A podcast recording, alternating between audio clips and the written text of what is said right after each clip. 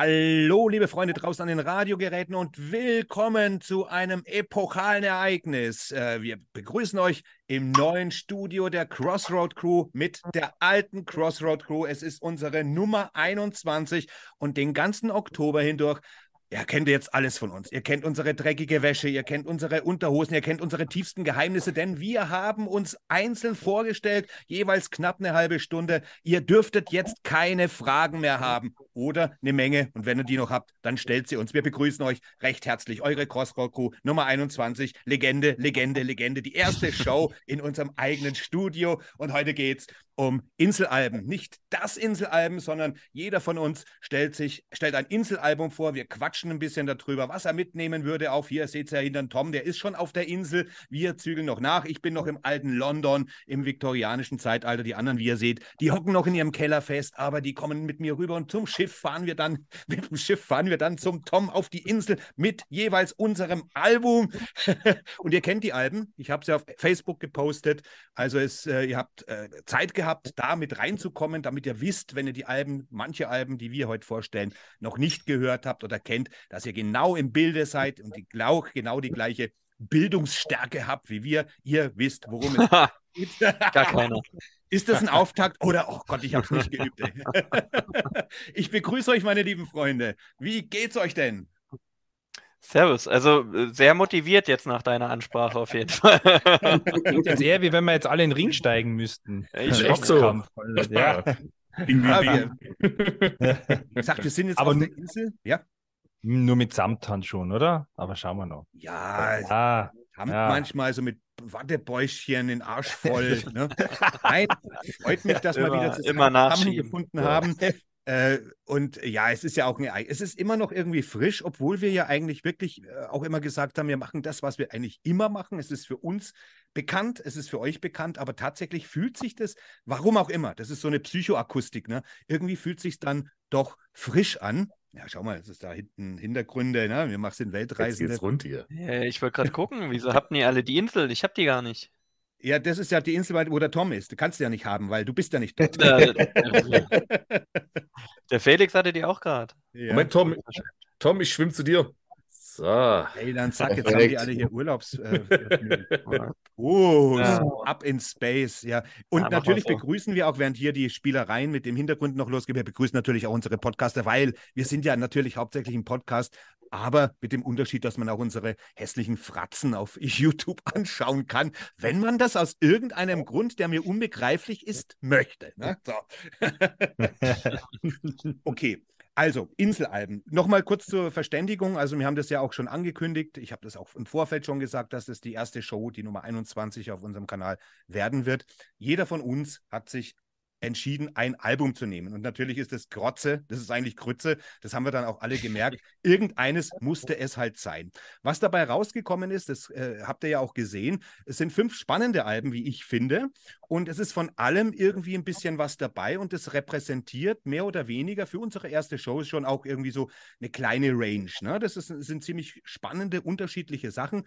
Und ich freue mich drauf, dass wir darüber heute reden können.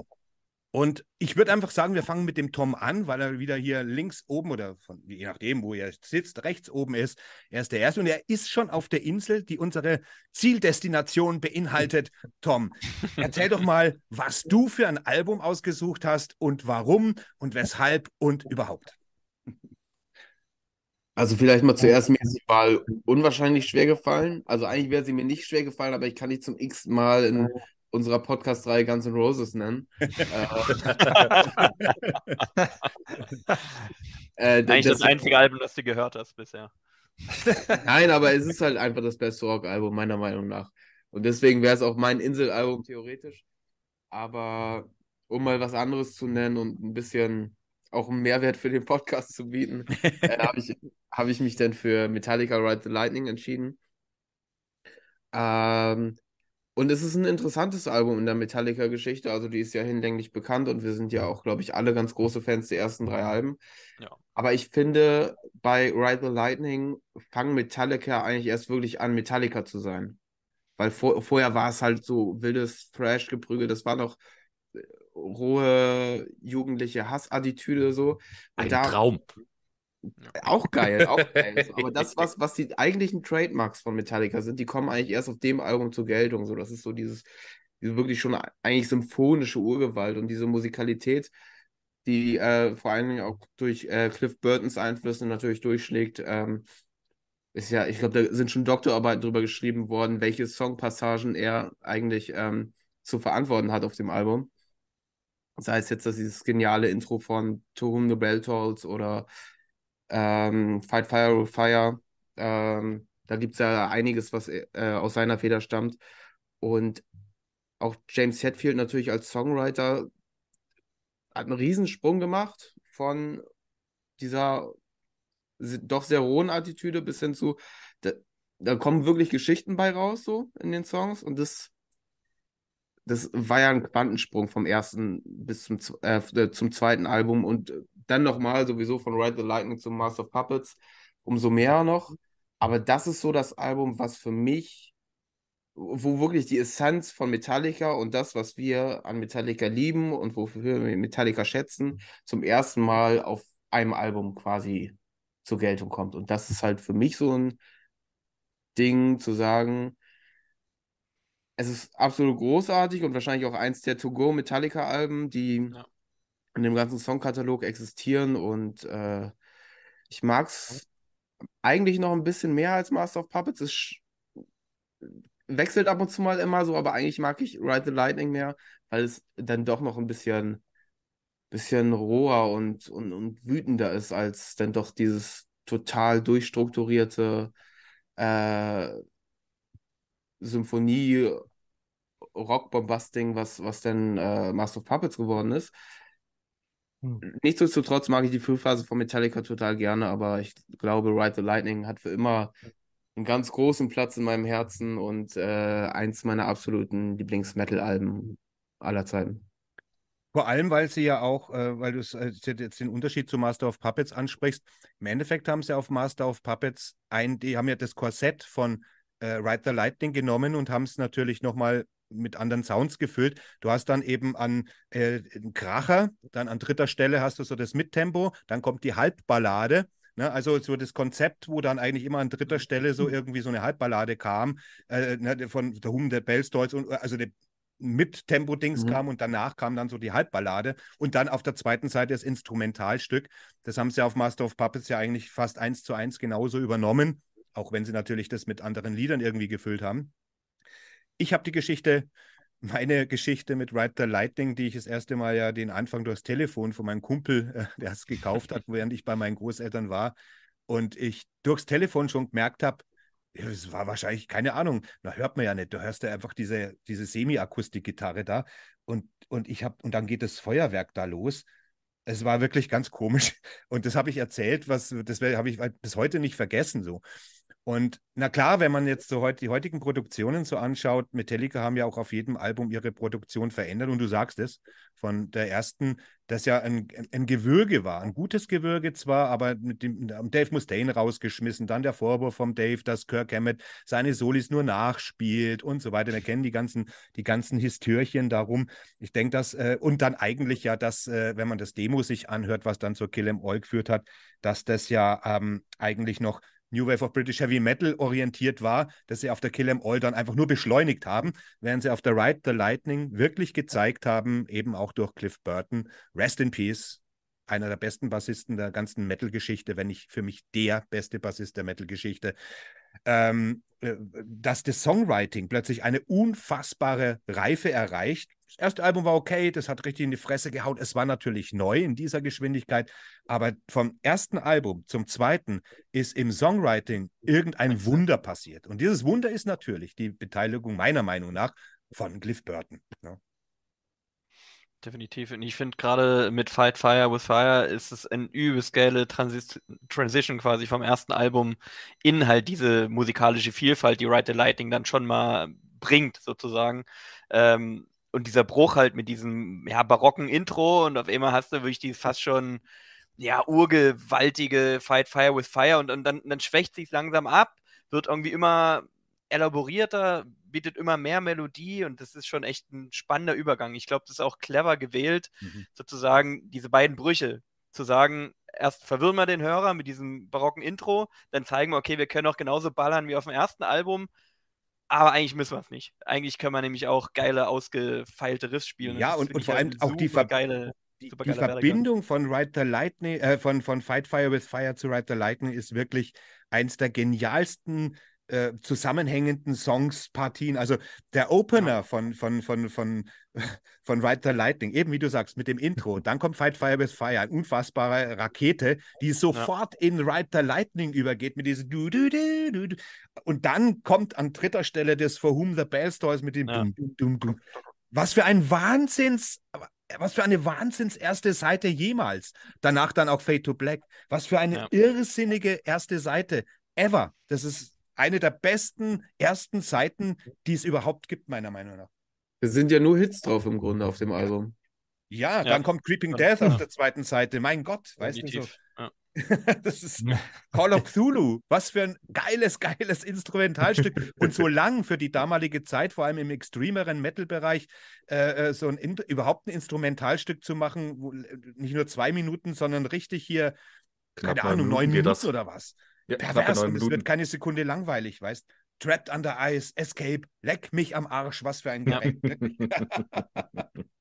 Nee, saugeiles Album. Es hat auch extrem Spaß gemacht, das mal wieder zu hören, weil ich zugeben muss, ich habe es Ewigkeiten nicht angehabt. Also klar, immer mal wieder ein Song von dem Album, aber so am Stück habe ich es wirklich Ewigkeiten nicht mehr gehört und das war echt wieder übelst geil und hat man wieder gemerkt, was man dran hat und warum es so ein geniales Album ist. Also war ich echt äh, Und warum man dankbar, heute, so, warum man heute motzt, warum man eigentlich motzt. Wenn du die Dinge ja. anhörst, dann weiß man, warum man heute motzt über Metallica. Warum man einfach sagt, wenn ja. andere sagen, was wollt ihr denn ständig mit einem Metallica-Bashing? Lasst die doch. Ja, nee, hört euch das mal an. Das ist, das sind, das ist, das ist pure Genie, pure Lust, purer Hunger, pure, wir erobern die Welt. Und nicht satte Millionäre, die wie, wie, wie, wie, wie die Fußballer so und die Dieven über den Platz rennen. Das ist für mich nicht. Äh, Metallica war mal die Metalband. Heute ist sie als solche verschrien, oh, die beste Metalband aller Zeiten. Am Arsch das war mal. Herrgott nochmal. ja, aber auch allen, äh, achso, sorry. Alles gut, Tobi. Nein, nein, sag äh, quasi nee. allen umgerufen zum Trotz. Achso, jetzt habe ich dich zweimal unterbrochen quasi. Was Jan, äh, äh, was Ulrich da am Drum abliefert, finde ich halt immer noch übelst genial. So. Da sieht man halt mal, was er eigentlich mal drauf hatte. Hatte, ja, komisch. Ja, ja, ja das ist das Komische. Irgendwie dieses hatte, das man dabei. beim Kirk äh, Hammett das Gleiche. Hat. Ja, also Kirk Hammett auch auf dem Album, äh, was der da wegledert an der Gitarre, geil, einfach geil. Und äh, ja, es wurde eigentlich schon fast alles gesagt hier. Äh, Gerade das Triplett da am Anfang, was äh, nacheinander geschaltet einfach großartig ist. Und ich kann mich dem Tobi da bloß anschließen. Bei mir war es jetzt auch so, ich habe äh, Ride the Lightning sehr lange nicht mehr gehört, weil ich bin ein sehr großer Kill 'em All-Fan. Und äh, äh, bei mir ist die Ride the Lightning äh, knapp hinter der Master of Puppets persönlich. Aber äh, ja, ich habe sie definitiv schon zu lange nicht mehr gehört und das hat es auch wieder richtig Spaß gemacht. Äh, und natürlich auch äh, muss, muss von meiner Seite noch kurz kommen, dass äh, da eben auch ein Lied drauf ist, das auch noch von Bathory gesampelt wurde, sozusagen. Das ist auch noch so eine lustige Geschichte mit For Whom the Bell Tolls, äh, das bei äh, Home of One's Brave mit verwurstet wurde. Böse gesagt. Nee, Quatsch, dass da auch richtig cool reinkommt. Auch, äh, ja, äh, das auch nochmal zeigt, dass es, äh, ja, verhunde Beltholz, was äh, auf so ein knaller Thrash-Album drauf ist, äh, plötzlich, äh, ja, in einem Viking-Metal-Song verarbeitet, verpackt wird sozusagen. Finde ich auch schon so eine nice Story, die äh, bei Bathory das noch so mitschwingt. Aber nichtsdestotrotz, äh, mein Favorit auf dem Album insgesamt ist Creeping Death bis heute. Ich liebe dieses Lied, das ist einfach nur Geschwindigkeit dieses Solo. Mhm. Oh, da, also wer da nicht wild onanieren vor dem Plattenspieler ist, weiß ich auch nicht. ja, der, der, weil, weil du sagst, vor, vor Whom the Bell Stolz, dieser, dieser wahnsinnige irre Basslauf, das also mhm. diese, dieser dieser Basslauf, weißt du so, das ist ja was für ein genialer Scheiß und der passt ja eigentlich auch zu, wenn du das jetzt, wenn du jetzt einfach die Perspektive wechselst und sagst, das ist ja auch so ein bisschen diese, hat ja auch ein bisschen so eine Vikingsche ein Vibe, wenn du den eben anders mhm. machst. Also so, so weit weg ist es eigentlich gar nee, nicht. das passt schon gut, das ja. ist gar keine Frage. Und nicht zu vergessen, Fade to Black. Man muss jetzt, ja. muss jetzt als Popsau hier natürlich mal äh, da anführen, weil es ist im Grunde genommen ja Popsong. Äh, äh, aber äh, ja, geil, das schon am, zwei, am zweiten Album sowas, sowas sich trauen raufzuhauen. Ich meine, es ist Eben, ja, das ist das zweite Album. Das ist echt das zweite Album, ja. Und es, und es können ja wirklich, ich meine, äh, eben auch da die Weiterentwicklung. Also gerade textlich tut sich da total viel. Ich meine, es könnte, eigentlich können Lyrics auch von Nirvana sein. Also es ist ja so, äh, es, ja, man liest sich das mal durch. Also es, es ist wirklich, äh, ja, sehr, sehr düster, sehr reif, wenn man so will. Und äh, ja, super. Bei mir geht äh, eigentlich doch, muss ich sagen, die Kill All ähm, äh, äh, da zuvor äh, durch die Ziellinie vor der Ride the Lightning ah, ah, ich stehe einfach so auf diese, diese verdammte Urgewalt dieses Albums. Und wenn man so sagt, jeder Song ein Treffer, mir ist wirklich die Kill em All äh, von vorn bis hinten. Auf der, auf der Right the Light, ich meine, es ist, versteht man nicht falsch, mega, super. Aber sowas wie, keine Ahnung, also Escape und der Titelsong, ah, weiß nicht, hat jetzt bei mir irgendwie nie so, vielleicht, vielleicht war es also ein bisschen äh, ähm, ähm, ja, was, was hört man zuerst? Ich habe äh, so die großen Hits, mhm. äh, ebenso wie Creeping Death und From the Bell Towers schon von Live-Alben gekannt, bevor ich überhaupt die Ride the Lightning mir drauf geschafft habe damals. Das ging ja dann doch äh, äh, sehr kurz nacheinander. Aber man ist dann doch schon so ein bisschen gebiased und hat dann, und es stört dann irgendwie also ein bisschen den Albenfluss. Und dann irgendwie, ja, ich weiß nicht, die anderen Songs fielen dann bei mir so ein bisschen äh, unten runter. Aber ja, ich meine, braucht man jetzt nicht sagen, objektiv ihr, ihres Album und, und äh, ja, gro große Klassiker, die sie zu Recht immer nur live spielen. Und ähm, bin jetzt lustigerweise kein großer Fan von der Produktion des Albums. Ich finde, die Produktion ist eher ein bisschen flach. Aber ich, weiß es nicht. Also, wie seht also ihr das? Damals, wo die rauskam, hat man sowas noch nicht gehört. Das darfst du nicht vergessen. Okay. Heute, heute ja, gebe ich dir recht, dass okay. die Master of Puppets ausgefeilter ist und die, äh, die, die, die Kill 'em All straighter, also natürlicher. Klingt. Genau, das meine ich. Ja, ich glaube, mhm. du, du, du, du, du verstehst, was ich meine. Ja, ja. ja. Aber eben, also heute, heutzutage, ist, das ist ja. jetzt Haarspalterei und, und ja, ja. Also, ja, Aber super Wahl. Hey. Ja. ja. das können wir auf der Insel gebrauchen, glaube ich. Ne? Also, ja, auf jeden Fall. ja, dann äh, kommen wir schon zum Felix. Und der hat auch eine interessante Oh, bin ich dran? Getroffen. Ja, du bist dran. Felix. Ja. Ich habe es ich so in die Kamera halten da. Mhm. Wie groß. Bei mir Schön. ist es Children of Bottom. Und zwar die Follow the Reaper, die schöne, wunderbare blaue Scheibe, beziehungsweise das blaue Albumcover. Und ja, was, wo, wo fange ich an bei äh, Children of Bodom für mich? Äh, ja, es war die Zeit, so Anfang der 2000er ist es ja äh, glorreich alles äh, gewesen, so diese Melo-Death-Phase, die da äh, gefühlt richtig Überhand genommen hatte. Und äh, ja, ich bin durch Zufall auf Children of Bottom gestoßen, weil äh, der, der kleine Bub, der sich gedacht hat, oh, downloaden ist doch eine coole Geschichte. Am damaligen Zeitpunkt auch noch mit viel mehr äh, Problemen verbunden, äh, bin ich durch Zufall auf äh, das Lied Mask of Sanity gestoßen, ähm, das auf der Follow the Reaper drauf ist, bis heute auch äh, unein, äh, unangefochten mein Lieblingslied nicht nur von der Platte, sondern von Children of Bottom überhaupt. Ich glaube, das ist einfach so ein Ding, das hat sich ins Hirn gebohrt und hat äh, seitdem wirklich seinen Platz dort gefunden. Und dann habe ich mir erst die anderen Sachen angehört. Äh, allein wie das Album anfängt, eben mit dem Titeltrack Follow the Reaper, danach Bottom After Midnight, Children of Decadence, was zwischendrin einen genialen Musikpart hat. Ähm, den, ah, unbeschreiblich. Also was äh, die jungen äh, Finnen da geschafft haben, großartig. Und dann sind wir äh, immer noch erst auf der ersten Seite, wenn man jetzt von einer Platte reden würde.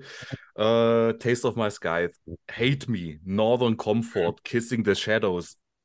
Da ist kein scheiß Lied drauf, nicht mal annähernd. Da ist nicht mal ein mittleres drauf. Das ist alles Vollgas, das ist alles geil, für mich persönlich zumindest.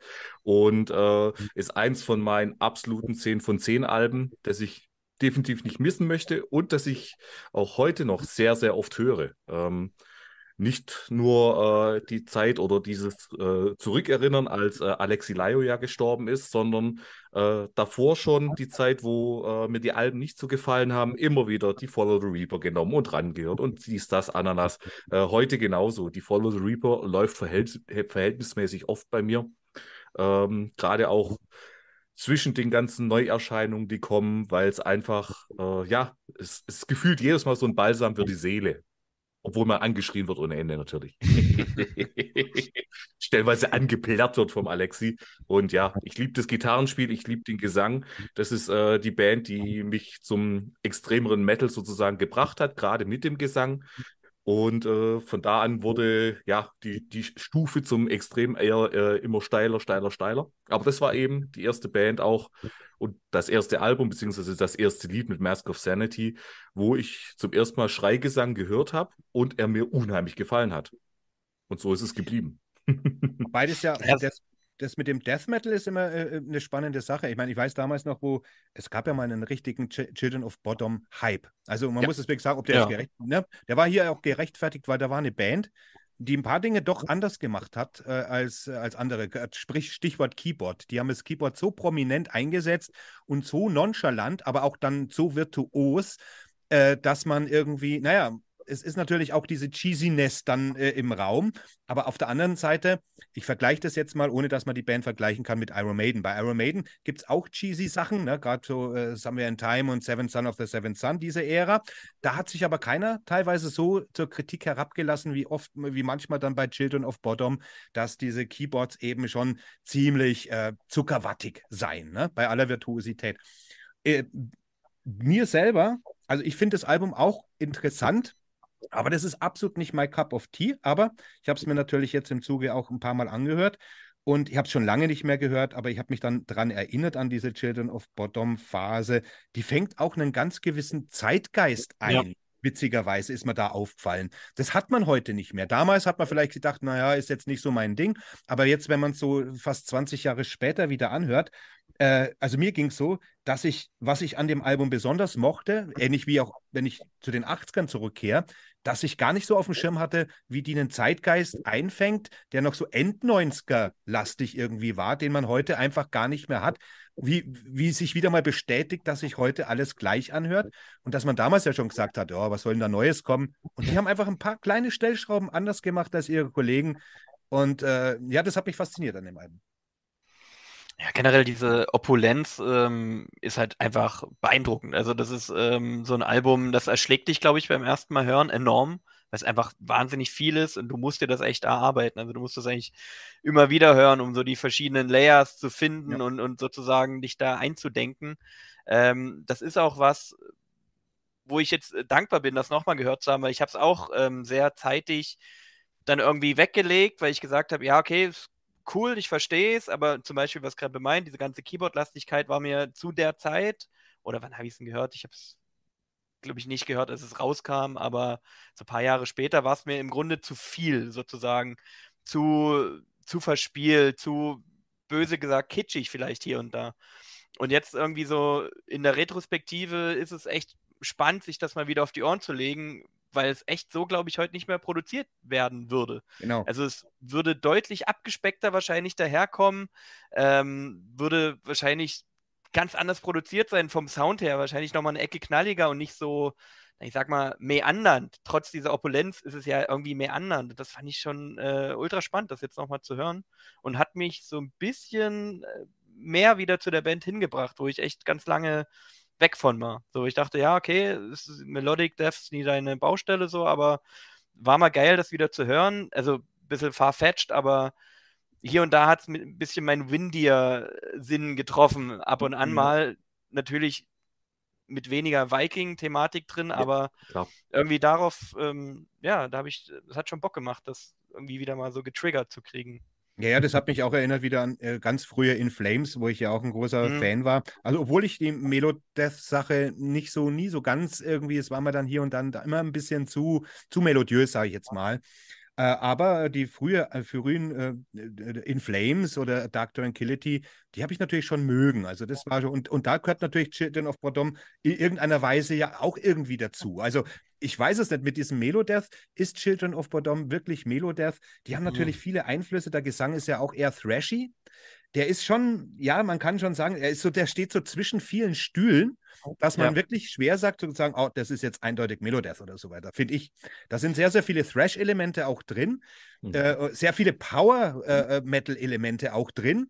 Ja, so irgendwie, da ist ziemlich viel, geht da zusammen, aber auf eine Weise, die man dann so eigentlich damals noch nicht gehört hat, aber heute nicht mehr hört, leider. Ne? Finde ich. Ja, das, das ist, genau, so, genau das, was du jetzt sagst mit dem Thema äh, Power Metal. Äh, das wäre jetzt auch von mir auch gerne angesprochen worden, weil ich kam, äh, kam ja praktisch aus dem vollen Power Metal Vibe raus. Mhm. Und deswegen äh, eigentlich fast schon klar, wenn man äh, diese Brille aufhat, dass einem das dann schon ziemlich gut reinlauft. deswegen, ja, genau das mit diesem Power-Metallischen, was da eben gerade auch durch das Keyboard dabei ist und auch also ich würde da Children of Bottom äh, Hand in Hand nennen, mal mit Kalmar, die vor allem mhm. Anfang der 2000er ihr, definitiv ihre Hochzeit hatten. Und äh, das sind für mich so die Bands, die so ein bisschen zwischen den Stühlen stehen. Dann hast du auf der anderen Seite diesen Göteborg-Sound, äh, gerade Dark Tranquility, ähm, In Flames und wie sie alle heißen. Uh, at the Gates, die noch einen Tacken härter sind in der ganzen Geschichte. Und ja, dann hast du den Power Metal noch auf der einen, anderen Seite, dann eben gerade diese Thrashige, was du gerade beim Gitarrenspiel stellenweise sowas von raushörst, großartig. Und ja, dem ist ansonsten eben nichts mehr zuzufügen, Krempe. ja, das ist interessant. Ich finde, Alexi hört sich gerade auf den frühen Sachen sehr Black Metal-lastig an, ja. eigentlich lang her. Ja. Äh, das höre ich da viel raus. Ja. Also ich finde das Album auch total geil, wohlgemerkt, aber mein Pick wäre wahrscheinlich bei Children of Fallen Hatebreeder gewesen. Ah, das Jahr aber, davor. Ja. Aber mega Band so. Also es ist unfassbar, was sie abgerissen haben, gerade so mit den ersten Alben. Das ist, mhm. ist super eingängig irgendwie, aber trotzdem brutal. Und dass die in, in so einer Musik das Keyboard auf so einer musikalischen, virtuosen Art und Weise da einweben ist, glaube ich, in der Form einmalig. Das gibt es bei keiner anderen Band. Jedenfalls würde mich da mir brauchst da nichts ein... Brauchst du auch einen Virtuosen an, an den Tasten. Ja. Das hat man im Metal jetzt nicht so häufig. Das, ist, das reicht meistens nur, um Teppiche zu legen. Ne? Aber das ist auch das Schöne, dass eben gerade Warman dieses Jahr dieses äh, sehr starke Album auch rausgebracht hat. Ist er eben der Keyboarder. Und geht genau in diese Kerbe Children of Bottom rein. Anders auch noch, klar. Aber äh, es gibt einen Grund, äh, warum ich das einmal angehört habe und sofort wusste, äh, warum das mir taugt. ist ein geiles Ding auf jeden Fall. Ja, unheimlich stabil. Ja, und die haben ja auch definitiv den Sound damit geprägt. Ne? Also alle Bands, die irgendwie danach kamen und sich so in diesen Gefilden äh, bewegt haben, die müssen sich damit vergleichen lassen. So, die kommen nicht daran vorbei, irgendwie das als naja, ich sag mal, Grundpfeiler zu nehmen, was Children of Bottom da hingelegt haben. Und das ist rein technisch schon echt ultra beeindruckend. So. Hm? Vor allen Dingen ist, ist Alexi ja nicht nur ein super prägnanter Sänger gewesen, einfach, sondern auch ein totales Gitarrengenie. Das darf man ja, ja auch nicht vergessen. Nee, also, das darf man definitiv nicht vergessen. Nenn, also, wenn, wenn es um die besten Death Metal-Gitarristen geht, nennen sie vielleicht äh, Trey von Morbid Angel, aber dann relativ bald kommt auch Alexi. Also, der ist, hat schon richtig was auf dem Kasten gehabt, der Mann. Oh ja. Oh ja. Hm? Sonst noch jemand? Ansonsten gehen wir weiter zum äh, Ronnie Jotten, alias Tobi. Alles klar, genau. Also ich äh, bin in ruhige Gefilde abgeglitten, aber ich war sehr froh, dass äh, hier auch Metal vertreten ist. Ähm, und ich habe mir von The Cure das Debütalbum ausgewählt, Three Imaginary Boys. Hat einfach den Grund, ähm, The Cure ist eine sehr wichtige Band für mich. Ähm, ich höre die eigentlich regelmäßig. Also es gibt kaum eine Woche, wo ich nicht irgendein Album von denen auf, der, auf dem Plattenspieler liegen habe. Und äh, gerade beim Debüt finde ich sozusagen diese Rohheit so spannend. Also du hast ja eigentlich alle Elemente drin, die später sozusagen den Sound von The Cure geprägt haben, aber auf einer ganz äh, fast schon Teenage-Angst-Ebene. So. Also es ist ähm, sehr runtergebrochen, es ist noch sehr punkig, es ist halt wirklich dieser rohe Post-Punk, den sie ja damit mitgeprägt haben. Ähm, haben trotzdem aber schon diesen gewissen Tiefgang in ihren Songs drin, der aber hier und da, und das finde ich gerade spannend an dem Album, auch noch so mit so ein bisschen na, Klamauk gefüllt wird hier und da. Also es hat halt diese, diese Rotzigkeit, gerade bei Songs wie, wie Meat Hook oder so, wurde oh, auch schwer richtig cool schwer interpretiert kriegst, sozusagen, was will er dir jetzt damit sagen? So, ja, Meat Hook, also da kannst du denken, okay, war, klang das für ihn einfach geil und hat gut aufs Riff gepasst und dann hat er sich irgendeinen Schrotttext rundrum ausgedacht oder geht es jetzt wirklich um so eine Art, eine äh, ne, ne Sucht oder eine Leidenschaft, aus der du nicht rauskommst? Also super spannend. Und dann hast du aber wieder solche völlig vereinnahmenden ja, Love-Songs wie Fire in Cairo. Der erste Song, 10, 1015, super geile Mischung aus irgendwie tanzbar, aber auch sentimental, deprimiert. Und ich, genau diese Melange macht es auf dem Album für mich extrem aus, dass man irgendwie was hat, was einen motiviert, irgendwie sich zu bewegen. Man hat irgendwie Bock, äh, in diese Mucke einzusteigen, aber man hat auch diesen gewissen Tiefgang und, und, und hört schon raus, okay, das, das wird bei der Band so nicht bleiben. Die, die wird sich extrem weiterentwickeln und das war ja dann auch so. Also äh, absolut spannendes Debüt, finde ich. Vielleicht auch gerade in der Retrospektive spannend, weil man halt weiß, wo es noch hingegangen ist, weiß, worauf es äh, hingeführt hat, sozusagen. Ähm, ich glaube trotzdem ein Meilenstein sozusagen in diesem ganzen Post-Punk-Genre. Ähm, und ja, für mich einfach ein absolutes Must-Have und damit kann ich es, glaube ich, lange auf der Insel aushalten. Mhm. Was, was mich find, find ja, ja, ja, bitte, Mats. Nee, hau rein, hau rein, Mats. Ich finde ich find ja echt geil, dass du, äh, also ich war echt erstaunt und totaler Freude, dass du die genommen hast, weil es würde jetzt jeder natürlich, äh, wir vielleicht sagen, okay, die Pornography und Disintegration, ja. dieser, dieser übliche Slow-Mo-Schlons, aber das ja. Äh, ist, ja, ist auch gut, aber äh, ich muss ganz ehrlich sagen, äh, die Alben sind mir, also diese Phase von der Cures man fast schon ein bisschen zu overhyped. Die, die, die Frühphase, gerade mit der 17 Seconds und der Faith auch danach, ja, die, die sind krass, ja. mega, mega und, und, und, und werden oft einmal so ein bisschen ignoriert, weil die, weil die Last dieser, dieser, dieser Mit-End-80er Klassiker dann so drückt und es ist eigentlich schade. Finde ich saugeil, dass du es gewählt hast, weil es ist eigentlich auch, a, also diese, diese wirkliche Frühphase, äh, äh, äh, aus diesem, aus diesem äh, kalten, weltabweisenden ja. Post-Punking und, äh, und dann doch diesen, diesen, diesen ständigen Offbeat, dieses, dieses ja. Post-Punk-Uptempo, genau. Offbeat-Ding, New Wave, Post-Punkige, was sich dann 20, 30 Jahre später alle, alle Bands drauf geschafft haben. Die haben mir da so eine Blaupause geschaffen. Also damals in der Indie-Disco, da ging dann Interpol fließend über in 10, 15 Silent Night, weil das einfach, ja, ja das, das ja. kannst du einfach, kannst einfach durchlaufen lassen und es war, Definitiv. also ja, aber es, äh, also finde ich echt cool und, und, und, und ja, die, äh, dass die für die entschieden hast und, und ich, ich hoffe, das hören sich jetzt ein paar Leute an. Super. Ja, ja ich, ich liebe halt, hm? nee, sorry. Ja, nee, sag nur, sag nur. Ich, ich liebe halt auch seine Stimme auf dem Album, weil irgendwie du hörst halt die Schwere raus, aber auch noch so seine jugendliche Fuck-off-Attitüde. Sie ist so ein bisschen, ja. so what? Die ist, die ist ein bisschen rottige, ja, ja hingeschmierte und ich, ich finde diese Kombination so geil auf dem Album und es hatte halt auch so diesen gewissen Stussy and the Banshees Vibe. Ja. Liebe ich ja auch wie Sau und das hörst du dort halt auch raus. Also du hörst auch, dass er eine Weile bei Stussy and the Banshees gespielt hat. So diese, diese Riffs kommen da schon hin und sind aber noch kombiniert mit ja. so einer größeren Lockerheit, was du meinst mit Pornography und 17 Seconds, dieses super fettes Album, also super fette Alben, da ja auch alles da, aber die sind ja schon mal eine ganze Ecke düsterer gleich danach. Also ja. der, der Sprung auch von dem Album, was ja wirklich, nee, jetzt habe ich 20 Mal gesagt, aber punkig, locker, fluffig ist im Grunde, hin zu diesem, okay, und jetzt geht es hier runter in den Keller. So, jetzt können wir uns mal, jetzt haben ja. wir wirklich den Anschluss an die Welt verloren. Ja. Und das ist auf Dauer, finde ich, schwerer zu ertragen, als sozusagen diese Mixtur, die sie auf dem ersten Album noch haben. Das habe ich gemeint eben. Es ist dann teilweise fast schon, also es holt dir dann nichts mehr da raus. Es ist Na, definitiv, definitiv. Ja. ja, ja. Was mich an Queer immer fasziniert und was mich vor allem an dem Album fasziniert hat, ist dieser, dieser scheinbare Minimalismus. Also ja. tonal ist es ein Minimalismus, aber es ist schwieriger, mit einer, mit einer Leere oder mit einer Stille umzugehen, das hat schon John Cage gesagt, ne, dass eigentlich das Interessante nicht die Töne sind, sondern das, was dazwischen passiert.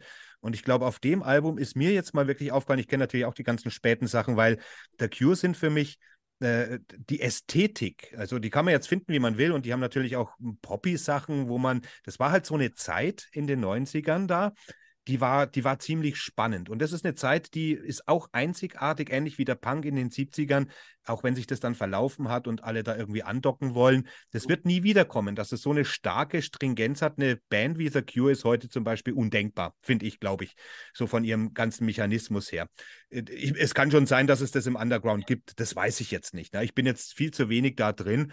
Und du kannst die Cure ja auch nicht irgendwo hinstecken. Also auf der einen Seite Postbang, wie du sagst. Du kannst den New Wave ein bisschen reinstecken. Du kannst ja. die, die Gothic-Leute haben sie ein bisschen antizipiert, ne? die schwarze Szene irgendwie. Und das macht immer auch die Qualität von einer Band aus, wenn du nicht eindeutig sofort sagen kannst, ah, das ist das und das Genre, sondern wenn, wenn da viel, viel mehr äh, drin steckt. Das ist nämlich ziemlich tricky und ich glaube, das erste Album jetzt fängt da beim Cover an, weil du den Humor ansprichst. Das, das Cover ja. ist, äh, ist ziemlich, finde ich, eben witzig. Das hat so eine Ästhetik auch und The Cure hatten immer, hatten es immer auf Ästhetik angelegt. Ob das, es ist eine düstere Ästhetik, aber ich denke auch die ganzen zahlreichen Videos, äh, ob das jetzt so verspielte Sachen wie Love Cats dann später sind oder, oder, oder das Lullaby, Spider, Spiders Lullaby oder so. Ich mochte ja. die Videos von denen auch sehr, sehr gerne, weil man da gemerkt hat, da, da steckt eine Ästhetik drin, die dann später in einem ganz anderen Feld, zum Beispiel Marilyn Manson, auch hatte.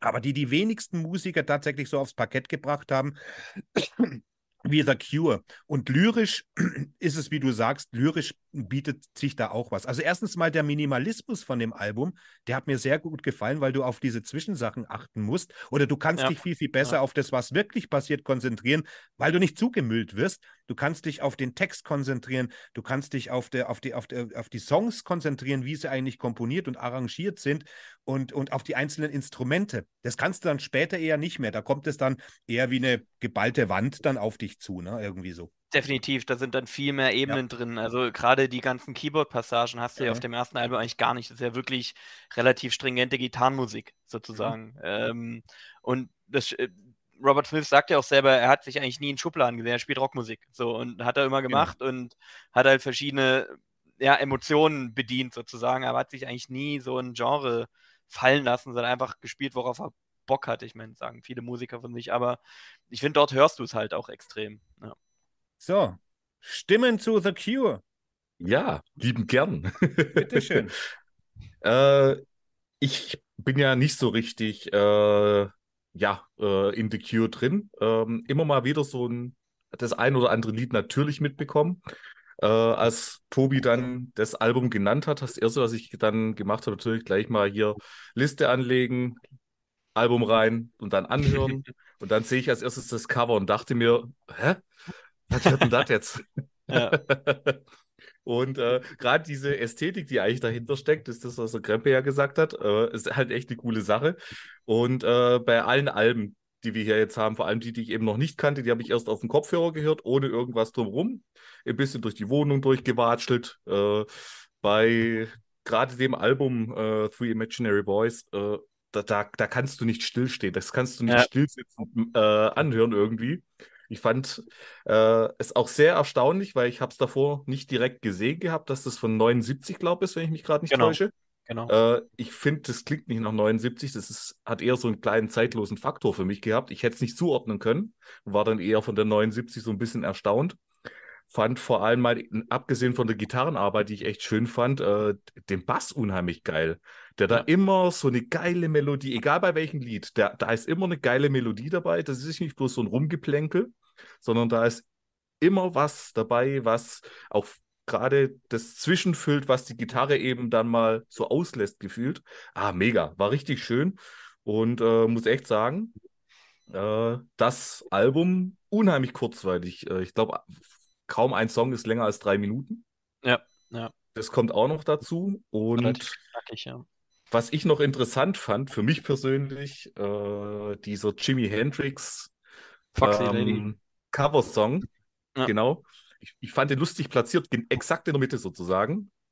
Wo, wo mich tatsächlich kurz gestört hat, bis es dann wieder in Anführungsstrichen normal weiterging mit dem Album.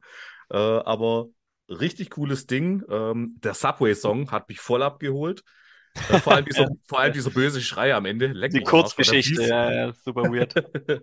aber, es, aber es ist auch wirklich so, des, den Song habe ich angehört und habe gedacht, War jetzt irgendwo im Dunkeln eine Unterführung entlanglaufen, dann guckst du drauf, ach, Subway-Song, gut, erklärt so einiges. Weil genau diese, diese Stimmung rüberkommt. Und das, äh, also mir hat das äh, Album richtig gut gefallen, vor allem ähm, vorher nie wirklich äh, damit beschäftigt und deswegen war das so, nochmal so ein cooler Aha-Effekt. Deswegen fand ich ja, die Wahl richtig cool. Richtig cool, Tobi. Aber das ist halt das Spannende an dem Album, das, oder das meinte ich vorhin mit diesen klamaukigen Elementen, das hast du halt mhm. auf den späteren Alben eigentlich nicht mehr. Denn die sind schon relativ stringent geschrieben, die haben dann ihren Style und du hast da bis auf ein paar Ausreißer wie Love Cats eigentlich sehr konsistente Alben, finde ich. Und hier haben sie noch sehr viel experimentiert und das finde ich in der Phase gerade spannend, dass du dort merkst, okay, und gerade der Subway-Song, der erinnert, finde ich, in Stücken schon an, an das spätere Lullaby, so vom, vom, vom Sound, so ein bisschen von den Elementen, die er drin hat. Und dann geht es aber wieder völlig anders weiter. Und dann hast du wieder was Tanzbares, dann hast du wieder irgendwie dieses, ja, relativ straight geschobene Schlagzeug. Und ähm, diese Abwechslung finde ich dort ultra äh, spannend, ja. Und das hast du, es ist echt ein Ausnahmealbum von The Cure, finde ich. Deswegen war es für mich eigentlich auch so ein bisschen überraschend, dass du das gepickt hast, das Album. Weil, also mir war klar, dass wir früher oder später mit deiner Auswahl irgendwas über The Cure diskutieren. Ich bin da aber irgendwie nie so drin gewesen. Ich kenne so mhm. vereinzelt mal was. Aber dann, als ich das gehört habe, war das für mich schon, okay, das hätte ich jetzt nicht erwartet, weil ich, kan kannte natürlich jetzt irgendwie nur die bekannteren Sachen, die ja. dann, sie dann später rausgebracht haben. Und das, das war dann schon super kurios, unterhaltsam irgendwie und auch total anders. Und jetzt, jetzt habe ich richtig Bock, mich da irgendwie mal reinzufinden. Weil ja. ich will wissen, wie, da, wie das von diesen doch schon sehr, wie du sagst, klamaukigen Anfängen dann zu diesem stringentigen Songwriting gekommen ist. Ich glaube, jetzt höre ich nochmal die Diskografie durch und, und äh, guck mir dann an oder höre mir an, wie das sich alles entwickelt hat. Da habe ich jetzt richtig Bock drauf. Geil, geil, das freut mich. Ja, und das ist das Schöne, was Mats auch vorhin gesagt hat. Hätte, hätte man jetzt sowas wie Disintegration genommen, grandioses Album, Gottes Willen kann man nicht sagen, Meilenstein in dieser ganzen Goth-Rock-Szene.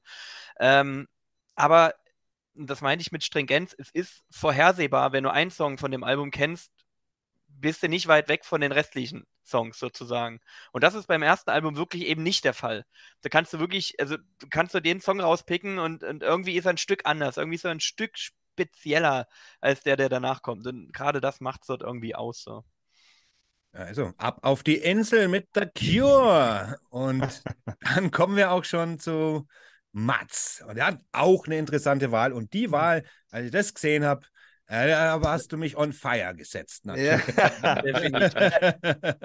okay, meine, sollte, meine Inselalbum sollte ja einen gewissen Mehrwert generieren. Man sollte sagen, okay, meine, wie lange ist man auf der Insel? Wahrscheinlich ziemlich lang, nicht? wenn es jetzt Robinson Crusoe-mäßig abläuft. Äh, scheiße lang, also sollte es vielleicht doch irgendein Album sein, was man sich mehr als zehnmal anhören kann und wo man immer noch neue Teilaspekte rauskitzeln kann und, und, äh, und, und äh, ja, Details ohne Ende. Und ähm, deswegen sind dann, ja, bei mir dann äh, einige meiner Faves dann rausgefallen. Und ich habe mir gedacht, was ist eigentlich äh, äh, eines meiner Lieblingsalben, was, was, was noch bei jedem Hören noch was Neues äh, mir darbietet. Und da bin ich bei meinem geliebten Captain Beefheart gelandet und The Magic Band mit dem Album Clear Spot. Ähm, es ist das siebte Studioalbum ähm, 1972 erschienen. Äh, und hinter dem Pseudonym Captain Beefheart ver äh, verbirgt sich ein gewisser Don van Fleet, äh, seines Zeichens amerikanischer Musiker, Multiinstrumentalist und in, seinem, äh, in seiner späteren Lebensphase auch ein sehr erfolgreicher Maler. Und was äh, viele dann nicht müde werden, dann äh, auch unbedingt ins Treffen zu führen und was man auch sollte, ein Jugendfreund, ein großer, großer Spezi vom lieben Frank Zappa. Und äh, ja, ich meine, wie kann man seine Musik beschreiben? Es ist eigentlich, man könnte jetzt einfach mal sagen, es ist grob so Avantgarde Blues. Es ist Blues, der immer so ein bisschen neben, neben der Spur liegt, der ähm, Elemente aus dem Free Jazz hat, aus der experimentellen E-Musik, wo ganz viel reinfließt und es klingt jetzt total intellektuell, aber in Wahrheit ist es, ist es, ist es einfach, ist es einfach was, äh, trotzdem es unfassbar durchdacht ist, unfassbar animalisch und dreckig und räudig. Und äh, äh, es ist die Art von Blues, die, die so viele nachfolgende Generationen beeinflusst hat, von Punkbands wie Devo bis zu den White Stripes, Primus. Sonic Youth, keine Ahnung. Also es, äh, die Liste ist endlos. Ähm, und äh, seine Diskografie umfasst ja doch einige Alben. Wieso habe ich genau die jetzt gewählt? Ähm, es Weil es die beste ist. ja, ja, es, es, es, ist die beste, aber äh, es, ist, es ist ähnlich wie jetzt, äh, wie jetzt bei The Cure und der Pornography. Da würden jetzt natürlich die, äh, äh, die, die Leute, die jetzt äh, quasi nur in besten Listen denken und, äh, und, und nur in Kanonisierungen denken, würden jetzt die Trout Mask Replica hervorrufen. die ist Ende der 60er erschienen und das ist so ein typisches Klugscheißer-Kritiker-Album, yes, was kein, yes. kein Schwein hört das und es ist wirklich äh, wirklich eine Qual, unhörbar. Es ist so ein bisschen ähnlich wie die Metal Machine Music von Lou Reed. Äh, äh, äh, ja, kann man einfach in die Tonne hauen und, und als, also seltsam. Also egal, aber wir reden ja jetzt von der, wir reden von der Clearspot und ähm, äh, ja, also ähm, was macht das Album zum sauguten Album, was macht das Album zum Inselalbum? Erstens einmal die Stimme des Captains, also ja. so räudig und kratzbürstig, also es ist manchmal, äh, also, also auf dem Album auch, aber bei manchen anderen Alben ist es ja nur viel, viel extremer. Da kommt es dann wirklich so vor, wie, wie wenn äh, Muddy Waters und Howlin' Wolf da auf, auf, auf, auf rostigen Nägeln rumlutschen würden. äh, äh, also, also so dermaßen zerbeult und, und, und, und kaputt. Also genau so muss ein Blues-Sänger singen. Die Lyrics, oh. also ihre Lyrics, es ist total abgefahren, abstrus, dadaistisch, ähm, ja, glaubt man nicht. Also gerade mit Deleuze kann man sich, da kann man sich sehr geil reinlegen äh, auf der lieben Insel und, und nicht zu vergessen seine verdammte Band, die er, die, ja. die er traktiert hat ohne Ende. Also war ein Magic großes Band. Arschloch, so wie ja. viele großen. Ähm, ja, also die er wirklich unter ihm gelitten haben, weil er wirklich ein, ein, ein, ein Perfektionist und Tyrann war. Aber das, das Ergebnis spricht für sich. Also es ist ein der, dermaßen arschgeil, die Rhythm Section. Äh, und es, es, es groovt, es fangt und es ist halt immer so ein bisschen. Ähm, es ist immer so ein bisschen windschief, aber es hält doch immer die Spur. Also es ist, es ist, es ist immer am Schlingern, aber genau das, genau aus diesem Schlingern generiert eine Art von Lässigkeit und ich sage mal ein Sexy Bild. Also äh, die Platte hat Sexy Bild, die hat Coolness, Oh, das ist einfach geil. Und Humor, also Humor auch da total wichtig. Und äh, ja, deswegen mein Inselalbum. Super fett. Ich bin dir ultra dankbar, dass du das gewählt hast, weil da ist äh, einer meiner Lieblings-Love-Songs drauf mit äh, Her Eyes Are Blue Million Miles. Ja, ja, geil. Der war ja ich auch liebe das Teil. Big Lebowski. Äh, genau, ja, genau. Ja, auch drinnen, ja, ja. Und der ist einfach so intensiv und lyrisch so schön geschrieben. Ja. Und was ich an der Platte liebe, ist halt der Punkt, sie ist ja eine der zugänglicheren Alben, eins der zugänglicheren ja. Alben von ihm. Und ich finde, man hört enorm raus, und du hast es zum Glück noch nicht gesagt, ähm, die Nähe zu Tom Waits. Also die beiden waren ja auch befreundet, haben sich gegenseitig musikalisch beeinflusst. Und ich finde gerade bei Songs wie Sun Zoom Spark oder eben dem Titeltrack Clear Spot hörst du enorm sozusagen diese Nähe. Ich weiß nicht, total wenn, bei dir, ja. Wenn ihr die Swordfish Trombones ja. kennt von Tom ja, Waits und du klar, die daneben natürlich. stellst, hast du stimmlich teilweise wirklich die, dieselben Manierismen. Also du hörst quasi ähnliche Gesangsstile raus, die die Modulation, die sowohl ähm, Captain Beefheart als auch Tom Waits in ihrer Stimme haben, ähneln sich teilweise wirklich, also auf den Punkt. Und das finde ich so. Super Einwurf, super Einwurf. Du hast ja. total recht, das sind wirklich Brüder im Geiste, ja. ja das ist so spannend an dem Album. Ähm, klar, Frank Zappa hört man raus irgendwo und ähm, die, diese, diese Weirdness gepaart, aber trotzdem mit einem Sinn für für Groove und mit einem Sinn für Eingängigkeit auf einer ganz abstrakten Ebene macht das zu seinem ultra spannenden und echt, ähm, weiß nicht, vereinnahmenden Album. Also ich glaube, vereinnahmen trifft ganz gut, weil du bist echt gefangen. Also das, das ja.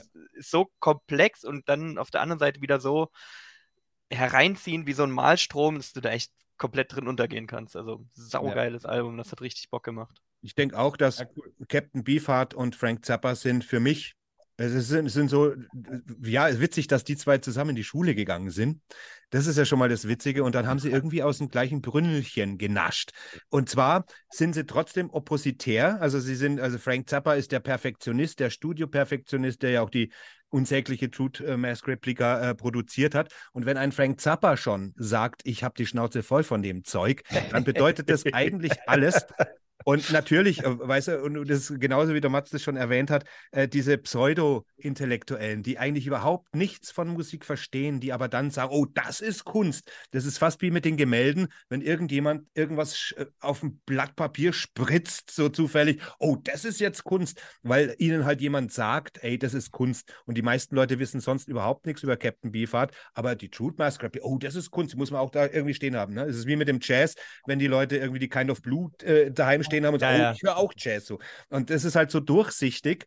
Und äh, sie ist interessant, die Truth Mask, weil er da einfach, weil, weil man gar nicht glaubt, dass eine Plattenfirma zur damaligen Zeit sowas überhaupt zugelassen das ist unfassbar. hat. Das ist nicht fassbar, weil das ist ja einfach auch, der hat überhaupt keine Lust gehabt irgendwie, der hat das Mikrofon in einen anderen Raum gestellt, die Tür zu und dann wurde gesungen, hat sich geweigert, die Kopfhörer aufzusetzen beim Singen, sodass er eigentlich nur auf die Echos reagiert hat und gar nicht auf den wirklichen Takt. Das kann man schon machen. Das ist als Projekt interessant, aber das gute Musik zu nennen, das ist dann schon was anderes.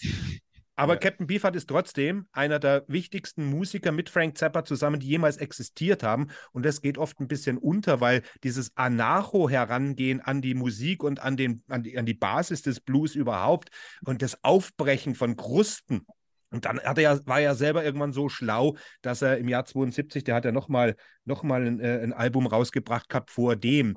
Da war ja eine Saison-Session, wie hieß das? Äh, äh, Light Kids, uh, I'm gonna Boogalize you. Ja, ja, genau. Und da ja. aus dieser Session sind ja schon auch äh, mehrere Songs entstanden für die Clear Spot. Und ich glaube, ja. dem Captain ist auch klar geworden, dass er nicht mehr so weitermachen kann, weil sonst ist mit, mit jeder irren Plattenfirma Schluss. Die sagen, wobei Truth Mask ja, es hat sich eben auch scheiße verkauft und die Plattenfirma will halt Erfolge sehen. Ne? Und da hat er sich. War ja auch immer aber so ein bisschen eine tragische Figur, weil er immer so, ja, äh, so das meine ich. quasi Kunstanspruch und diesen, ja. naja, am Ende des Tages brauchst genau. halt doch ein bisschen was am Konto. Weil, und ja. Über Zappa reden wir heute noch. Captain Beefheart rutscht da immer ein bisschen weg. Äh, der hat ja. natürlich auch auf, auf der Hot Rats gesungen, auch äh, den Titelsong von der Hot Rats, einer der besten Alben von Zappa, äh, ja. gesungen. Eben diese stimmelige, diese Stimme, das kannst du nicht lernen. Du kannst es singen lernen, aber du kannst nicht lernen, ja. so eine Stimme zu haben. Ne? Und das ist ähnlich wie bei Tom Waits, das stimmt. Also da ist ein, du hast diese Stimme oder du hast sie nicht. Das sind Sachen, die du nicht lernen kannst. Und dann eben hat, äh, dann ist es auch geil, wenn man diese Stimme bewusst ein bisschen unsauber einsetzt und vielleicht die Töne, Töne ein bisschen vernuschelt. Das gehört dann genau genauso zu diesem Straßenimage, sage ich jetzt mal. Aber das ist genauso. Es ist Blues to its core.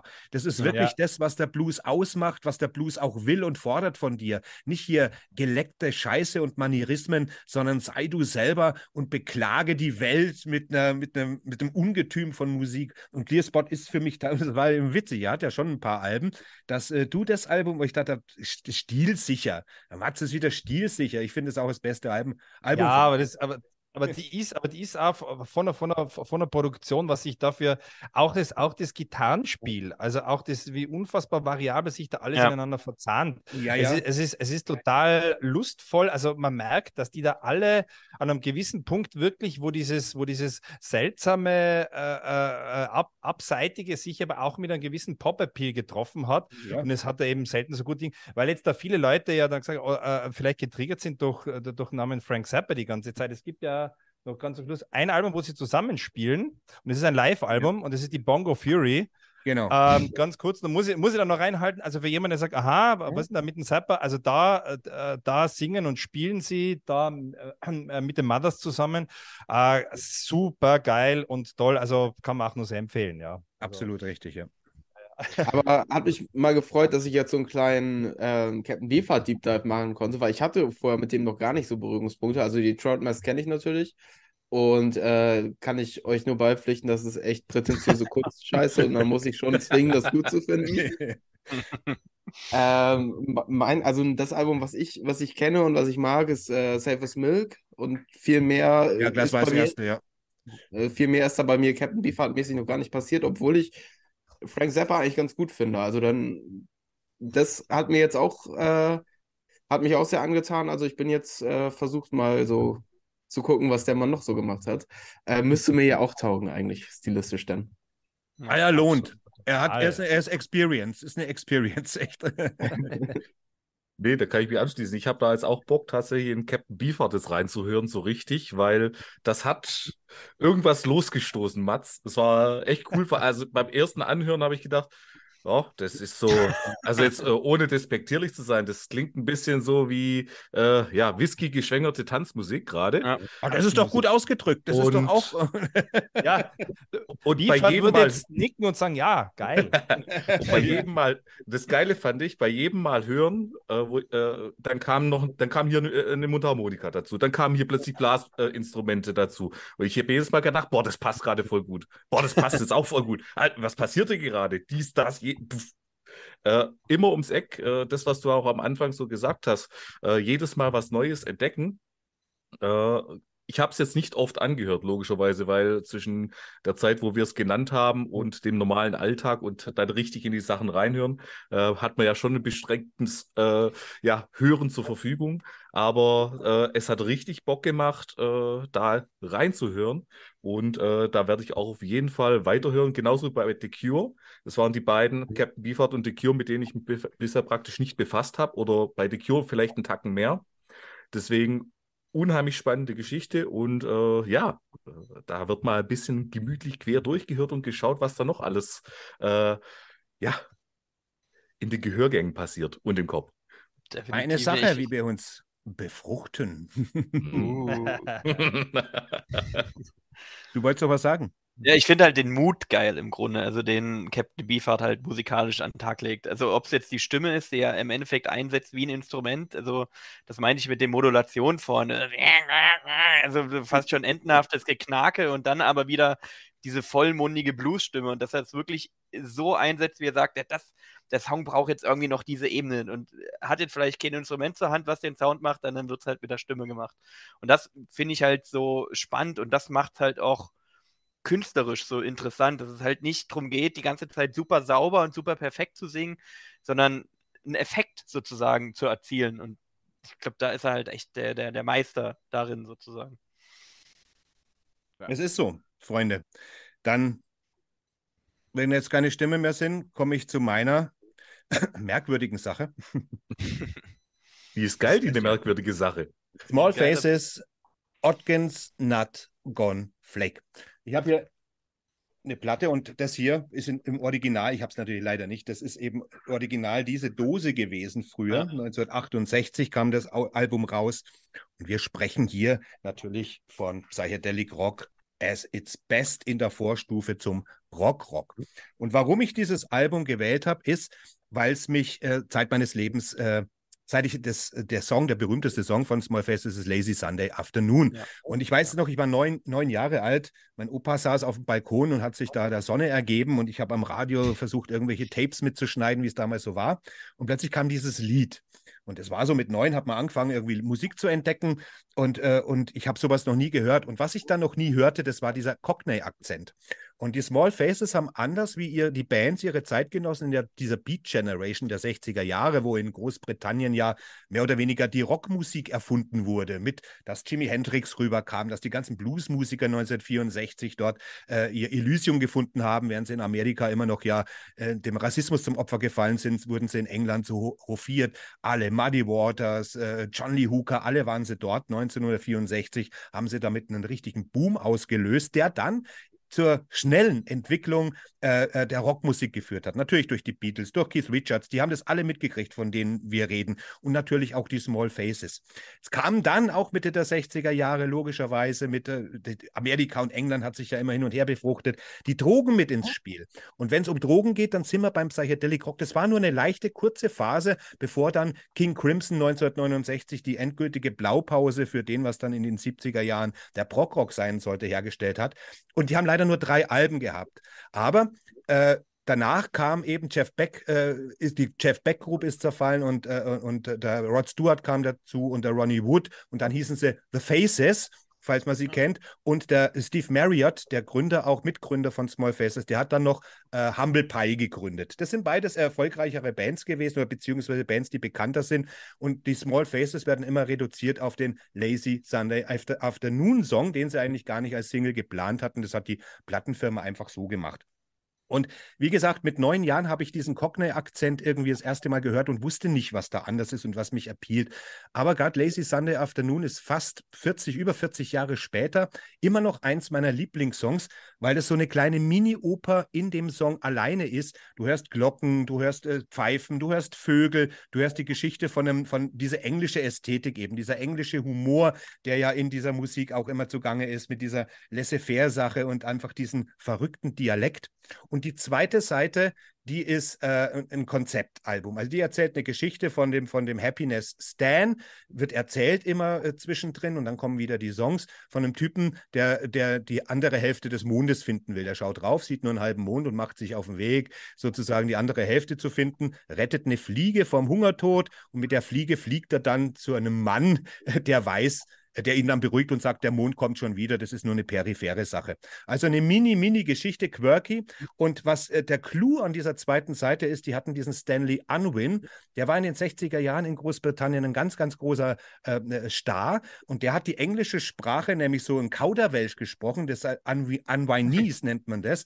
Der hat okay. sozusagen äh, ja, wie nennt man, wie, wie, kann man sagen, der hat Worte, englische Worte so verändert und zu so einem Kauderwelsch, dass man sie zwar noch verstehen kann als Englischsprachiger, aber dass es im Großen und Ganzen irgendwie so eine quirky, Quirkiness ergibt, so eine lustige Sprache, die man nur halb verstehen kann und die man, die ein bisschen so surreal ist. Und da war, und den haben sie eben gewonnen gehabt. Und der erzählt eben zwischen den Songs diese Geschichte auf seine unnachahmliche Weise. Und das ist für mich britische Ästhetik, wie es eigentlich nur geht, in der Vorstufe eben. Man muss bedenken, das ist die Zeit, wo die Beatles ihr Sgt. Pepper Album rausgebracht haben, wo die Pretty, äh, Pretty Things ihr SF Sorrow rausgebracht haben. Ein Jahr bevor King Crimson dann mit in der Court of the äh, Crimson King die Blaupause festgelegt haben. Äh, diese Phase war das, wo alles irgendwie möglich war, wo man noch nicht wusste, wo, wo, wo die, ein einziger Ideenpool, wo man in den, in den Studios angefangen hat, Bänder rückwärts laufen zu lassen, wo Jimi Hendrix angefangen hat, Phaser zu bauen selber oder Effektgeräte, wo man experimentiert hat, wie sich die anhören.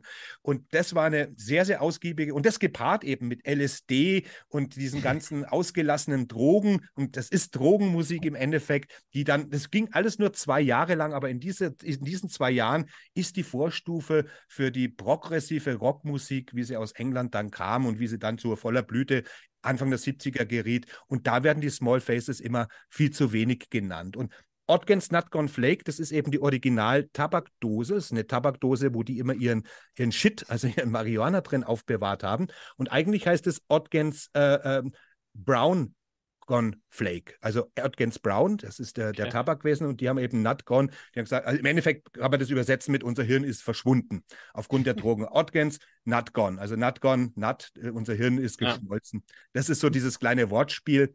Und für mich immer noch ein hervorragendes Album, wo auch Proto-Metal, du kannst schon den Proto-Metal auch drin hören, ein bisschen in verschiedenen Liedern irgendwie so. Es fängt schon an mit diesem geilen Against Not Gone Flake Intro, ähm, wo man schon merkt, wo es hingeht. So, das ist einfach eins der größten Alben der Psychedelic Rock-Alben oder Proto- äh, äh, Brock, äh, Rock-Szene. So, das ist und Deswegen habe ich mir gedacht, das wird so wenig auch, das ziehe ich jetzt mal aus meinem Kessel raus. Das ist jetzt nicht mein absolutes Top-Inselalbum, aber es ist eins meiner Inselalben, über das eigentlich fast nie gesprochen wird, weil die Beatles immer sehr dominieren, King Crimson mhm. immer dominiert, Jimi Hendrix, alles zu Recht. Aber die Small Faces, die darf man nicht vergessen, weil das ist einer der Peaks des Psychedelic Rock der 60er Jahre für mich.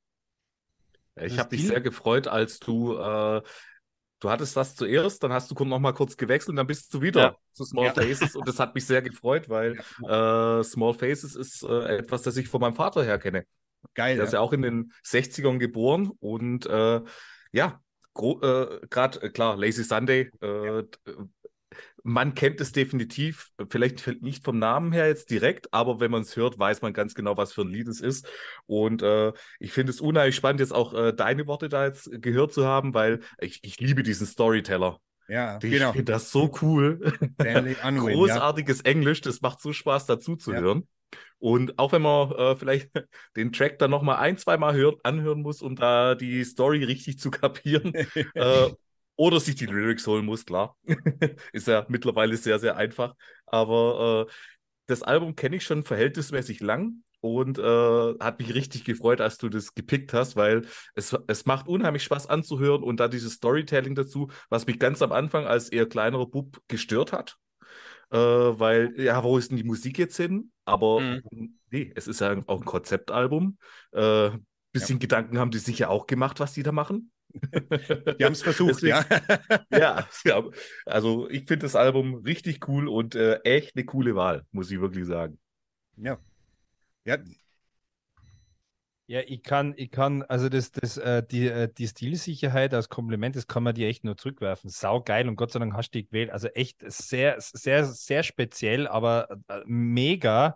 Mir, mir fallen dazu einige Sachen ein. Also erstens einmal Small Faces und deswegen ist es total cool, dass du die jetzt genannt hast, weil ähm, ich meine, mit, Mitte der 90er haben Oasis echt äh, mein Leben verändert. Das war einfach so irre, zusammen mit äh, Pulp und Suede und äh, auch Blur, dieser ganze Britboom hat mich da so kalt erwischt und ich habe es einfach geliebt. Und dann natürlich hörst du mal genauer hin, okay, von, von wem sind denn diese Leute alle beeinflusst, nicht? Und äh, besonders so jemand wie der Oasis-Gitarrist Noel Gallagher war, äh, ist natürlich mit seinen äh, Einflüssen recht, recht gern hausieren gegangen und hat da oft einmal so Bestenlisten zusammengestellt, welche Alben haben ihn denn am meisten gekickt oder beziehungsweise von welchen Alben hat er denn am meisten geklaut, muss man sagen. Das muss man eher mal so sagen. Und da war halt immer diese Nacker und Flake drinnen. Und da äh, ist jetzt tatsächlich ähm, die einzige, die mir dann auch damals, weil die hat man die dann natürlich alle wichtigen Alben von The Who, von Beatles, Kings, das natürlich alles Rang geschafft. Und äh, aber lustigerweise hat mir dann eben so äh, dieser ganze Psychedelic-Überbau dieses Albums so ein bisschen abgeschreckt und bin dann eigentlich bei der Autumn Stone hängen geblieben. Die Autumn Stone ist ein posthumes Best-of-Album von, von den Small Faces und die haben wir dann auf CD gekauft und die ist ja super geil und so, aber diese Origins Nackern Flake ist mir immer, immer irgendwie durch die Lappen gegangen. Äh, eigentlich jetzt seit, seit Jahrzehnten und bin jetzt total dankbar, weil ich habe es mir jetzt tatsächlich jetzt, also wirklich 25 Jahre später, jetzt mal wirklich jetzt mal rangeschafft. Und ich habe es nicht bereut. Ich meine, die großen Hits kannte ich natürlich, aber es ist, es ist einfach, es ist so faszinierend und so lässig, weil du, ähm, du hast einerseits diese, diese, diese, diese, dieses äh, für die damalige Zeit so typisch psychedelische, aber äh, in, in Verbindung mit äh, so, so, einer Art dandyesken Lässigkeit. Und die, das können nur die Engländer. Das, ja, das können, das also die Small Faces ja. waren ja zusammen, frühe Small Faces waren ja zusammen mit äh, frühen The Who so in dieser, in dieser Mod-Bewegung ganz wichtig, genau. die ja dann in dem Quadrophenia-Film dann ja nochmal aufgearbeitet ja. worden ist. Und also unfassbar stilsicher, aber auch mit, mit so diesem typisch britischen Humor. Und äh, ja, ich muss sagen, danke, echt geil, weil es ist äh, dieses Album, ähm, das, das, das hat, also das versprüht so dermaßen äh, Lokalkolorit und, und, und Zeitgeist, äh, dass es eigentlich ja. fast irre ist. Äh, ganz kurz bei Lazy Sunday, äh, geht es euch vielleicht auch so? Also äh, jedes Mal, wenn ich den Song höre, denke ich mir, es ist eigentlich eine Monty Python-Nummer. Aber das, schon, ist, ja. das ist das gerade mit dem Video dazu. aber dem, es ist wirklich, ja. wie er singt und wie es Ding, also es ist wirklich, es könnte. Das ist aber, das ist aber, das ist aber diese britische Ästhetik überhaupt eben. so. Die aber es ist so die, irre. Die, die hast du zum Beispiel auch bei Caravan und, in, und, und, und bei Soft Machine und Hatfield in the North, wenn das jemand kennt. Also diese, diese, diese Ur, diese Ur die, die Engländer haben das amerikanische Konzept des Rock'n'Roll genommen und des Jazz und des Blues und nur in Britannien konnte das geschmiedet werden, was wir dann als Rockmusik kennen, beziehungsweise als Brock. Und äh, der, der Brock ist ja sowieso, ich meine, klar, kann, in, in, Deutschland gibt es auch ein paar Sachen so im Krautrock, aber das ist nicht Brock. Und in Amerika wie Kansas und Rush, aber das ist auch, das hat Brock-Anteile, aber der richtige, echte Brockrock, der ist wirklich eine britische Manifestation, die da angefangen hat, schon eigentlich mit den Beatles, mit den Revolver und schon Anfang der 60er Jahre, wo Graham Bond zum Beispiel, Graham Graham Bond und John McLaughlin dann, der dann ja später das Mahavishnu-Orchestra, die Fusion, die Fusion, das ist ja dieser Jazzrock, ist auch in Großbritannien entstanden. Der Heavy Metal ist in Großbritannien entstanden. Diese unfassbare äh, britische Ästhetik, die, die man wirklich nur als, ne, auch Saxon zum Beispiel, wenn man jetzt in Heavy Metal geht oder Iron Maiden, das konnte nur, in, das ist so britisch, und das zu fassen, was diese britische Ästhetik ausmacht, kann man natürlich immer, immer ist irgendwo Monty Python drin, weil der englische Humor so ein hohes Kulturwerk ist. Es ist nicht einfach nur Spaß und Klamauk. Die haben so einen ausge, geflügelten Humor, den sie auch in die Musik und in alles, was sie tun, irgendwie so reinsetzen kann. Erst selbst bei Sherlock Holmes ist dieser Humor da.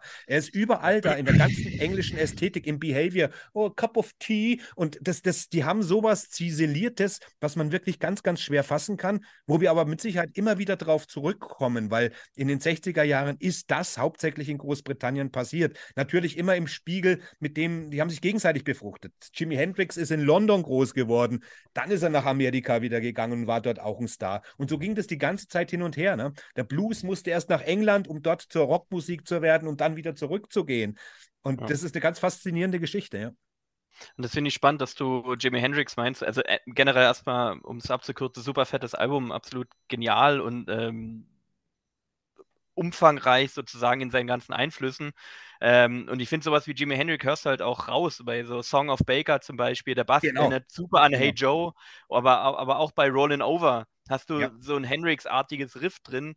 Und ja. ich glaube, was ähm, diesen Vergleich mit Monty Python ausmacht, ist so ein gewisser Zynismus, den die Briten, glaube ich, haben. So ein selbstreflektiver Zynismus. Und das ist, glaube ich, auch das, was das erste The Cure-Album so ein bisschen inne hat. Mhm. Sozusagen ja. die Gesellschaft zu betrachten, das aufzubrechen, aber zynisch. Nicht so direkt äh, American Punk, alles scheiße, ficken, ja. Rotz, Kacke, sondern das irgendwie in gewählteren Worten mit so einem Augenzwinkern irgendwie darzubieten. Und das hast du halt auf dem Album auch enorm. Das zieht sich halt durch. Ja. Ich meine, es ist ja auch eins der ersten Konzeptalben sozusagen. ja, also wenn man jetzt äh, Sgt. Pe Pepper und ja. äh, wie gesagt, dann kam äh, Pretty Things und äh, Tommy hatten ja dann mit, mit später mit, mit der, mit der Rockoper auch. Also das, ja. Äh, das liegt, ich weiß nicht, wann kam Tommy raus? Auch irgendwie so um die Zeit, glaube ich. Also zwischen, das liegt zwischen Tommy und Quattrophenia und äh, der, der, ich weiß jetzt nicht, der Marriott, glaube ich, hat es gesagt, gesagt, wenn die Pretty Things, die Small Faces zusammengeblieben wären, hätten sie mit Sicherheit ein, ein Konzept, ein ganzes Konzeptalbum, weil das ist jetzt hier nur die zweite Seite dargestellt, ja. weil den stand immer so ein Broadway-Musical im, im Kopf und so weiter. Das war damals die Zeit, wo man gedacht hat, bigger denken, ne? das was die Brocker dann auch gemacht haben. Nicht mehr hier 10 Minuten Songs, 45 Minuten Songs, 60 Minuten Songs, was geht noch? Das war ja, ja. die Zeit, wo man geguckt hat, wo geht das hin? Wo ist das Universum? Wo können, wie weit können wir gehen? Emerson Lake in Brahma dann später. Dieser unglaublich auf, was dann in den 70er Jahren dann ja zum Punk geführt hat, weil alles so unfassbar aufgebläht zu der Zeit dann war. Äh, der Anfang fing, das waren die Anfänge, wo das, wie weit können wir gehen? Ne? Das ging dann zehn genau. Jahre später, ist die Blase geplatzt und es war der Punk dann plötzlich da. Ja. Aber interessant, ja, was äh, Steve Merritt dann äh, danach gemacht hat. Also mit, mit Humble Pie. Das Humble ist ja Pie, ja, doch, ja. Mhm. ja. Das ist ja dann doch eher wieder roheres Geprügel, also Proto-Metal im Prinzip schon. Ja. Ähm, Spannend, ja. Das habe ich dann auch, also das war auch, du hast es ja angedeutet, ähm, da hört man schon so einzelne Versatzstücke raus, was denn, was denn später passiert ist. Ja. Ähm, bei Hammelpile oder was draus geworden ist. Ja. Und äh, ist schon spannend, wenn man das mit dem im Hinterkopf jetzt nochmal anhört. Vor allem hast du hier auch schon die ganze Protopunk-Sache mit drin. Ne? Also äh, im Endeffekt ist äh, dieses, dieses ja, ja. Äh, wir scheißen uns nichts, das haben das, was die Sex Pistols dann richtig extrem gebracht haben, Mitte der 70er Jahre. Das ist hier aber schon angelegt. Und es ist witzig, dass schon in den Anfängen der Rockmusik eigentlich der Punk, der ja eigentlich zum Ende dieser großen Rockblase geführt hat, schon angelegt war. Also das Ende war im Anfang schon, ja. wie man so schön sagt, eingelegt. Ne? Das ist so faszinierend. Ja, die, die Pistols eigentlich. haben ja auch Small Faces gecovert. Gibt da eine kleine Coverversion. Also What You Gonna Do äh, eben. Ja, ja, ich meine, die haben sich gegenseitig sowieso immer. Ja, ja. so, und jetzt äh, sind wir durch. Oder gibt es noch irgendwas zu sagen, so jetzt zu den Alben? Äh, sonst. Naja, also ich hoffe, dass unsere Inseln nah beieinander liegen, dass man mal vorbeischwimmen kann beim jeweils anderen. Weil ja, ja, so laut machen kann. Richtig gechillter Inselurlaub oder so laut reden, dass es eh alle hören. Und ihr da draußen, ihr habt jetzt unsere Inselalben und ihr habt jetzt auch gehört, warum das ist. Schreibt uns in die Kommentare, wie ihr das Ganze fandet, ob ihr die Alben auch angehört habt und schreibt uns auch eure Inselalben rein. Also ihr dürft alles in die Kommentare schreiben, außer Beschimpfungen und Beleidigungen, die bitte äh, per E-Mail privat. ihr kennt das ganze Prozedere ja da und wir bedanken euch fürs Zuschauen. Und äh, wir werden natürlich gucken, dass wir hier auch regelmäßig, wenn man die erste Sendung macht, ihr wisst ja, wir haben jetzt die Vorstellung gemacht, jetzt haben wir die Nummer 21. Wir arbeiten hinter den Kulissen natürlich auch daran, dass wir zwischendrin mal, weil wir eben nur einmal im Monat zusammenkommen, ob vielleicht der ein oder andere in einem Zwiegespräch mit jemandem, na, das da arbeiten wir dran. Das, äh, ihr seht das alles und ihr, wie gesagt, wenn ihr uns auf Facebook abonniert oder auf Instagram folgt und den Kanal abonniert, dann kriegt ihr das alles irgendwie mit, was sich da tut. Schaut einfach mal rein und äh, bleibt uns gewogen und äh, kommuniziert mit uns. Das ist ja erwartet erwartbar, los, eure Pflicht. und dann schaut ihr eben, äh, was da so auf euch zukommt. Ne? Und bis dahin würde ich sagen, wenn es nichts mehr gibt, wünschen wir euch eine gute Nacht und äh, wir sehen uns dann demnächst bei allem, was wir eben so tun. Ne? Ciao. Ja, hau. Ciao.